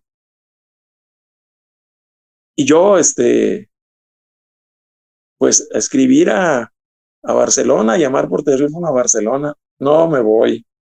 ¿Cómo que no te vas? Te vamos a castigar y que no sé qué. No, no me puedo ir, no me voy. Y me mandan decir, te damos 70 mil dólares, más todo lo demás. Modificamos el contrato y no que escribo una carta diciendo que, que mi esposa no se quería ir, mi ex esposa no se quería ir, metimos lo que el niño que está enfermo y todo esto, ¿no? Y no me voy. Bueno, Dios lo sabe, ¿eh? No estoy echando mentiras. La oferta era 70 mil dólares. Me enviaron un cheque en blanco que partiera dos días después, porque dos días después también llegaba Johan Cruyff, el jugador de fútbol, al Barcelona. Y había una rueda de prensa con él y conmigo. Y no me fui. Me castigó Dios porque me rompí la clavícula en un entrenamiento. Me fracturé la clavícula. Y, y, bueno, Barcelona pidió que se jugara un juego en Barcelona y que jugara yo. Hoy me quitaron el yeso, tenía, el, tenía los dedos de la mano más gruesos que el, que el, que el brazo. 45 días con el yeso. Me lo quitaron para entrar a jugar un juego donde no podía. Yo traía el brazo 45 días así alzado, ¿no? Cuando me quitaron el yeso y bajaba la mano, el brazo, se subía solito, ¿eh? Se subía solito acá arriba. Este, y que iba a jugar yo tres, cuatro días después de que me quitaron el yeso, que no estaba todavía, se veía una sombrita del callo óseo, ¿no? Pero no estaba, jugué, ahí anduve correteando así nada más, este, en Barcelona. Y ya murió el, el, el problema con Barcelona, pero se armó un, señor escándalo. El, el, Barcelona, eh, hablando de, de básquetbol, ya era un equipo también competitivo, ¿es un equipo competitivo de abolengo como el fútbol? Era el adversario clásico del Real Madrid en básquetbol. Sí, lo sigue siendo hasta la fecha. Sí, sí, sí, sí. Este. Y yo, me quedé en Varese. Ahora, ese año llega el otro entrenador, firmé el contrato por dos años, 73, 74, 74, 75. Y yo tengo una, una media de puntos excelente, ¿no? Y no solo eso, sino que traigo, ¿cómo se llama? Este porcentaje del 60%, y no son mentiras, ¿eh? Porque por ahí están los libros, ¿eh? De estadísticas de los jugadores. Este, y el entrenador trae en mente a otro jugador, quiere cambiarme, ¿no? Pero yo tengo contrato, ¿no? Y además el público se le va a echar encima, ¿no? A un jugador que jugó a la NBA, a Charlie, Charlie Yelverton, un, jugador, él es bueno, es bueno el Charlie, somos amigos también. Se quedó a vivir en Varese, toca el sax, de eso, de eso vive. Este, es un excelente saxofonista. Y perdemos la final. Si me quieren creer, la final también no la debí de haber jugado. Un día antes me lastimo fuertemente, que hasta la fecha estoy lastimado, ¿no? Mi hombro, mi hombro, ¿cómo se llama? Derecho, hasta la, hasta la cintura, un tirón. Pues ahí va una inyección y ahí va otra. Jugué, pero no jugué yo este, un partido en buena forma. Este, Real Madrid es un equipo muy bueno, pero estaba teníamos 14 puntos de ventaja y perdimos el juego por dos. No es que perdimos por, por paliza, ¿no? Y el entrenador aprovechó esa situación pedí permiso para ir al campeonato mundial en Puerto Rico. Y me dice, no, no hay problema, ve, tú tienes contrato por un año. Y voy a Puerto Rico. Y, y bueno, en Puerto Rico, yo me acuerdo que quedé segundo lugar en el campeonato de canasteo de canastero, ¿no? Y le metí 36 o 40 puntos a Rusia, los campeones, ¿eh? este, y esto es cierto, basta, basta ir a, los, a los libros, ¿no? Este, y, y Guerrero también está en los canasteros de, de, de ese campeonato mundial, pero el campeón, el campeón canastero fue Wayne Bravender del Real Madrid, de, la selección de España, que es una leyenda en España, ese muchacho, señor ahora. Este magnífico jugador, pero bueno, lo enfrentamos muchas veces, ¿no? Al Wayne. Este, y me cambiaron del al regreso, ya se habían cerrado las, las, firmas con los demás equipos. Alguien falsificó mi firma y me mandaron al equipo de, de Lugano, Suiza, que era el número mil de, de, de, Europa, ¿eh? Nunca habían participado en una Copa Europa, nunca habían ganado un campeonato. Yo no me iba a Suiza, ¿eh? Yo iba para, para acá en, en, en, en Francia, con los campeones de Francia, pero me hicieron esa jugada y me tuve que ir a Suiza. Bueno, llego yo y ganamos el campeonato, el primero. Y participamos en la Copa Europa y tenemos que pasar dos turnos. Eliminamos a los turcos y luego eliminamos a los, a los campeones de, Checoslovaquia y participamos en la Copa Europa. Total, el equipo de Lugano se metió en sexto lugar. Este, hay una moraleja mía que a lo mejor la vemos más adelante, ¿no? Pero bueno, regreso del campeonato mundial y me encuentro con la sorpresa de que ya no estoy ahí. Y yo ya no me puedo ir a Francia. Pero me dijeron, te arreglamos. No, yo no me voy, mándenme el dinero a, a México del contrato. Este, me regreso a México. No, chico, que espérate, que mira, Manuel, que, que ahí vas a estar bien y que este y que el otro, pero no es donde yo me tenía que haber ido a Francia.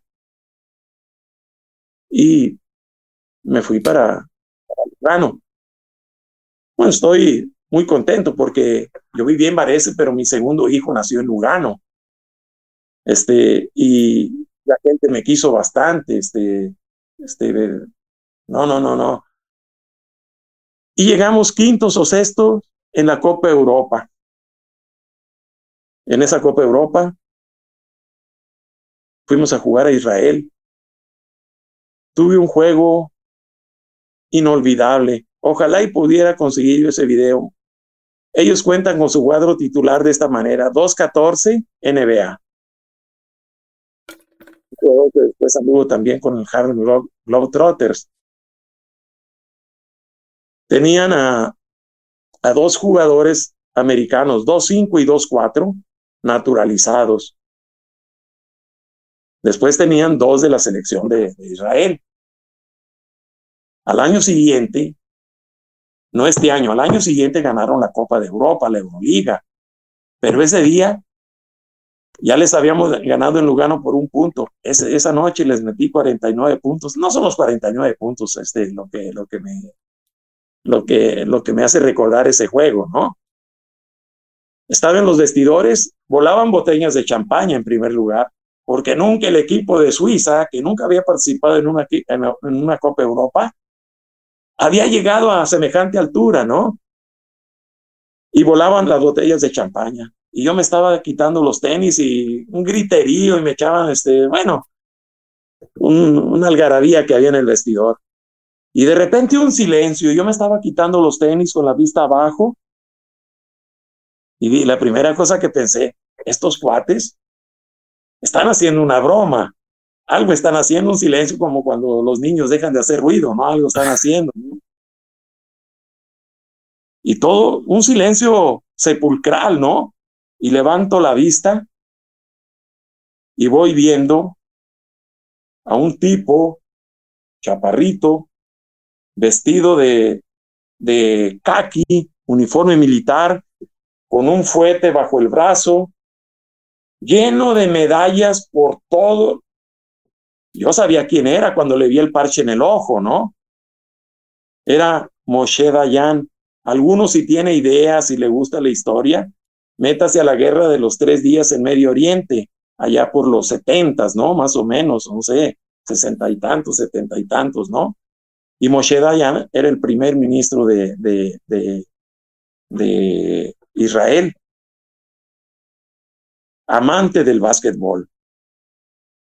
Y derechito viene hacia mí, pues que me paro y, y que se quita la cachucha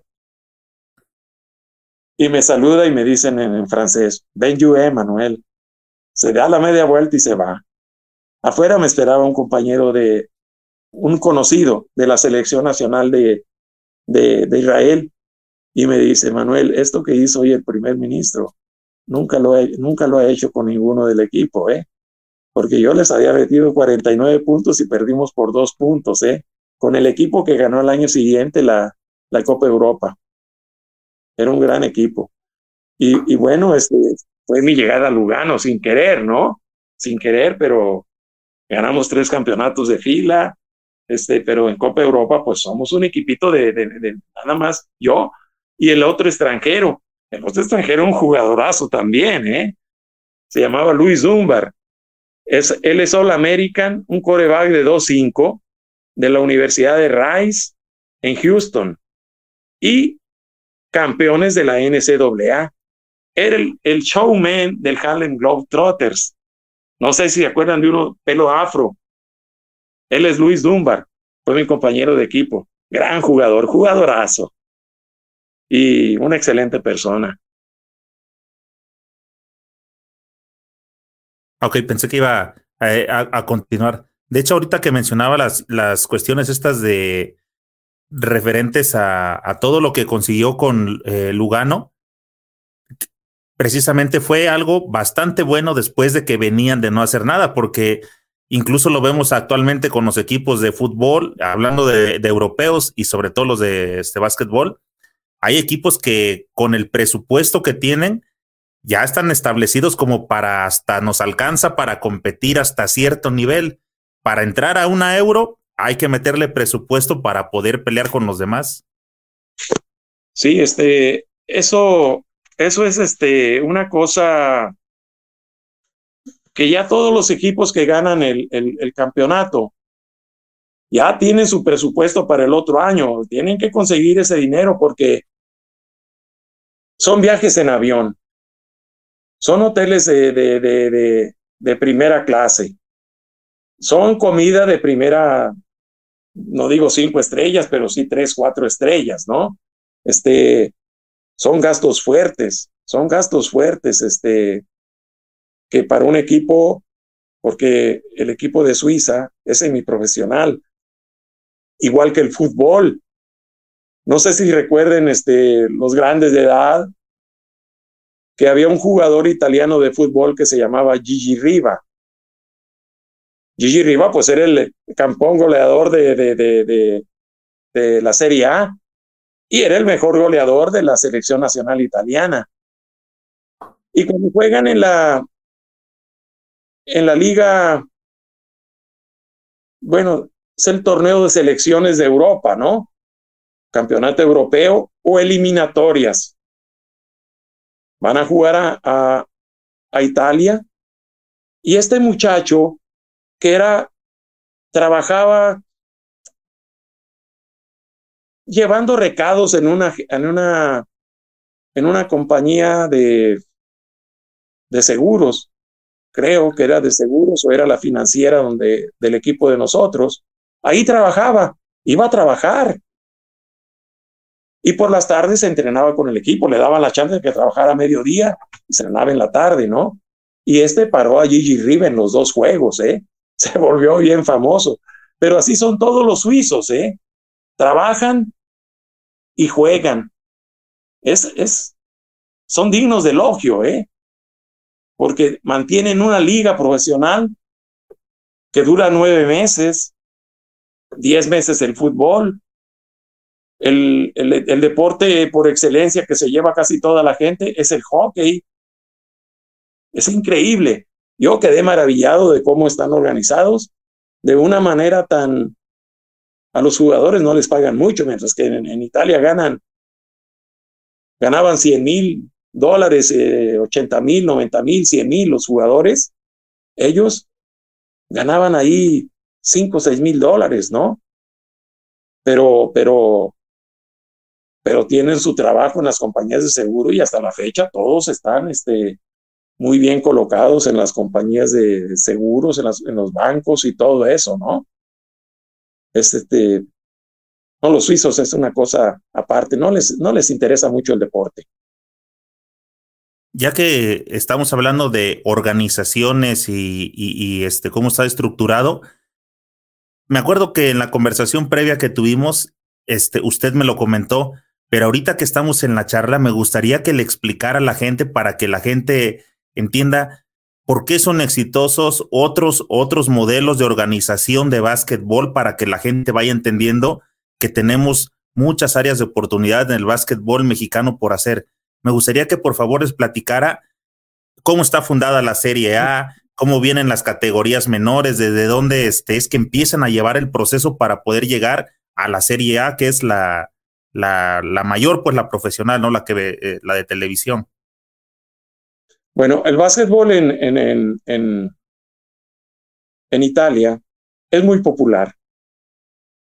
Hasta los pueblitos más chiquitos tienen su gimnasio, tienen sus entrenadores, este, a lo mejor nada más tienen la categoría infantil, porque salen de la primaria y se van a estudiar a otro pueblito, ¿no? Este más grande que tiene la, la preparatoria o la secundaria pero, por ejemplo, la Serie A, que es la primera división, tiene 14 equipos. Juegan a visita recíproca, juegan dos veces por semana. Y cuando se mete la, la, la, Copa de Europa en medio, o la Copa de la Copa, o la Copa Courage, o no sé cómo le llaman ahora, este, suspenden todos los equipos, suspenden el, el, partido, juega el equipo campeón en Copa Europa, pero nada más hay un equipo campeón en Copa Europa. Este, todo no hay juegos e-, ese día. Si el campeonato se alarga, para nosotros sería muy costoso. Para ellos ya es natural. Para ellos es natural. Hay 14 equipos. Después califican, por ejemplo, 8 y hacen otro torneo de visita recíproca y luego entran 4 a los playoffs y cosas por el estilo. ¿Quién sabe cómo será ahora el, el, el, el sistema? Pero de estos 14, dura nueve meses la temporada más uno de entrenamientos. La Serie B. La Serie B tiene 14 equipos y 14 equipos. Al final del año, después de que ellos también hicieron su torneo de visita recíproca, los primeros, los últimos dos de la Serie A bajan a la Serie B y los dos primeros de la Serie B suben a la Serie A, pero no termina ahí. Está la Serie C y tiene 14, 14, 14, 14. Los primeros dos de la, de la, los últimos dos de la serie B bajan a la serie C y los dos primeros de la serie C suben a la, a la, a la B. Y así sucesivamente. Sigue la serie D, 14, 14, 14, 14, 14, 14. No hay un solo forfeit. Este, claro, que lo que nosotros ahora llamamos aquí en México master, masters, este, o arriba de 40, arriba de 36 y todo eso, son estas categorías, la, la, la D y la C, pero si, o la E y la F, porque seguimos hasta la F. ¿Qué es lo que sucede? Que si el equipo de la categoría Serie C sube a la B, sabe que se va a topar con los buenos jugadores en esa categoría y algunos buenos juveniles, sin extranjeros. Tiene extranjeros nada más la serie, la, primera serie, la B, la A. Y este, y saben que tienen que cambiar jugadores, buscar un patrocinador con más dinero porque hay que pagarle ahora a algún jugador de por ahí que, sea bueno y que ande en la serie B, por ejemplo. Vente y te pagamos y ya se arregla con aquel equipo, le compran el jugador y, y juega. Este, y así se va hasta la serie B, hasta la serie F. Después viene la Liga Juvenil. La Liga Juvenil es un torneo, un señor torneo. Nosotros teníamos el equipo juvenil ahí en, en, en, en Varese. Nadie era de Varese más que un jugador. Había 16 jugadores, 14 arriba de 2 metros, uno de 2.8 y uno de 2.10. Estos eran los muchachos de toda Italia que habían venido ahí. Pero así están todos los equipos este, profesionales. ¿Qué hacía el equipo? Habla con los papás y los ponen a estudiar la preparatoria en un equivalente a la Universidad La Salle. Ahí estudian, ahí comen, pero no juegan porque no hay equipo en la universidad, no hay equipo de, de universidades, son puros clubes por fuera. Así es que es una selectividad tremenda, ¿eh? Este, y, y estos muchachos, dos de ellos juegan con, con el equipo grande, porque es una ley que tiene que haber dos juveniles en el equipo grande, es el onceavo y el doceavo. Juegan con los juveniles, se entrenan con nosotros, viajan con nosotros, pero juegan muy poquito en la, en la grande. Necesita ser de verdad un fuera de clase para, para que haya espacio ahí pero el club le paga la colegiatura a todos esos jugadores y les da un dinerito, pero cuando termina la categoría juvenil, ha habido juveniles que los venden en 50, 60 mil dólares, ¿eh? Ha habido juveniles que los buenos se quedan a jugar con el equipo y los otros se, se riegan por toda, por toda Italia. Es un, un sistema y toda Europa está de esa manera, toda. Los campeonatos arrancan en septiembre más o menos y terminan en mayo. Son largos. Son largos, este. Después sigue la juvenil, sigue la cadete, sigue la pasarela, sigue la infantil y todas en el mismo proceso. Todos tienen una temporada de nueve meses. Cierto, la cercanía se presta, ¿no? la cercanía de los pueblitos. Hay muchos pueblitos y todos tienen equipos. Todos. Este, eh, y toda Europa está por el mismo sentido. Por ejemplo, Yugoslavia. Yugoslavia tiene la primera, cuando yo estaba, cuando yo estaba allá, la primera división y la segunda división, o sea, Serie A, Serie B, como con 14 equipos y 14 equipos. El equipo, una cosa muy chistosa, yo, mi ex esposa era Sarajevo, así que, que cuando llegaba allá ya sabían que ahí andaba Raga en, en, Sarajevo, ¿no? Y venía el entrenador de Sarajevo jovencito, ¿no? Tanevich. Tanevich llegó a ser el mejor entrenador de Europa. Tanevich entrena al equipo juvenil y yo me entreno con el equipo juvenil. Ganan el campeonato juvenil y suben a la segunda todo el equipo, no se reforzó con ni uno. Y el equipo gana la segunda división y sube a la primera con el mismo equipo. Y gana la primera, el campeonato de Yugoslavia. Claro que trae a Radovanovic, Radovanovic 2-10, otro muchacho de 2-3, 2 eh, canastero, muy, muy bueno, Baraish, algo así. Luego está otro jugador de 2-5, un coreback de 1.98, 2 metros, de Livasic, que era un gran jugador ese muchacho. Llegó a jugar con la selección de Yugoslavia. Bueno, ganan el campeonato y ahora tienen que enfrentar la Copa Europa. Y ganan la Copa Europa, se la ganaron a mi equipo.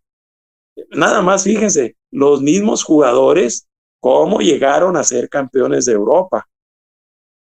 Este, increíble todo eso, del potencial que tiene la Yugoslavia. Este, la NCAA abundan jugadores yugoslavos, en la NBA andan bastantes yugoslavos, este, de diferentes eh, países ahora, ¿no? Pero ahí andan. Este, nosotros, nosotros las distancias son diferentes, son muy largas, muy, pero pienso que cada estado podría tener sus ligas, este, eh, si no hay dinero, si no hay dinero para, para, ¿cómo se llama? Para los pasajes, para una noche de hotel. Pues este, tiene que haber alguien en la política que ayude a todo eso, ¿no? Para que yo no creo que, que 5 o 10 millones de pesos para, para un movimiento, este, hasta la categoría juvenil, sea muy pesado, ¿no? Para un estado, ¿no? 10, 15 millones de pesos al, para todas las categorías en un, en un año, en un estado. No creo que sea un problema. Es cuestión de que lo planteen, que lo planifiquen y todo eso, para que todos los estados comiencen a trabajar de una cierta manera.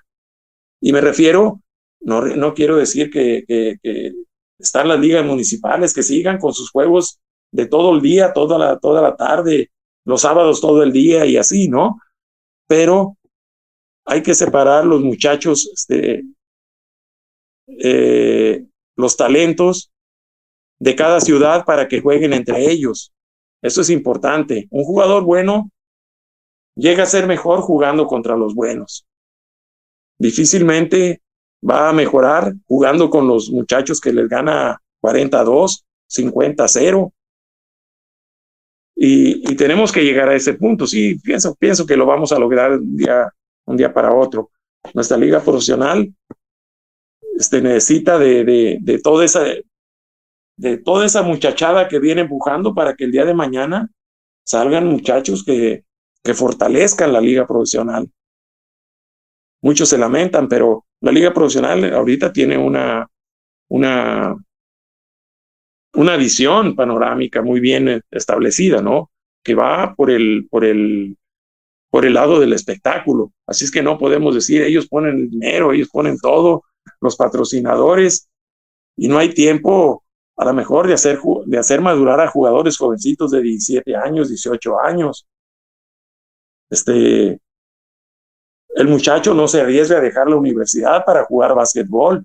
En Europa sí, porque saben que dejo la escuela en los tiempos de hoy, que entró la televisión muy fuerte y, y entonces entran los patrocinadores con mucho dinero. Por ejemplo, el equipo de, de Milán el patrocinador era el famoso sastre Giorgio Armani. Y el equipo tiene un patrocinio de 14 millones de euros. Así que la mayoría de equipos, perdón, de poco presupuesto, tienen 6 millones de euros para, para su temporada. Van a ser de media tabla y todo eso, después de 8, de 10, así, por ese estilo. Y, pero vamos a llegar un día. Sí lo vamos a lograr. Hay buenas intenciones de toda generación de directivos, ¿no? La liga de entrenadores, la liga profesional, dirección del deporte, la maestra Xochitl, todo su equipo de trabajo y creo, no me estoy metiendo en política, pero creo que todos juntos vamos a sacar adelante este trabajo.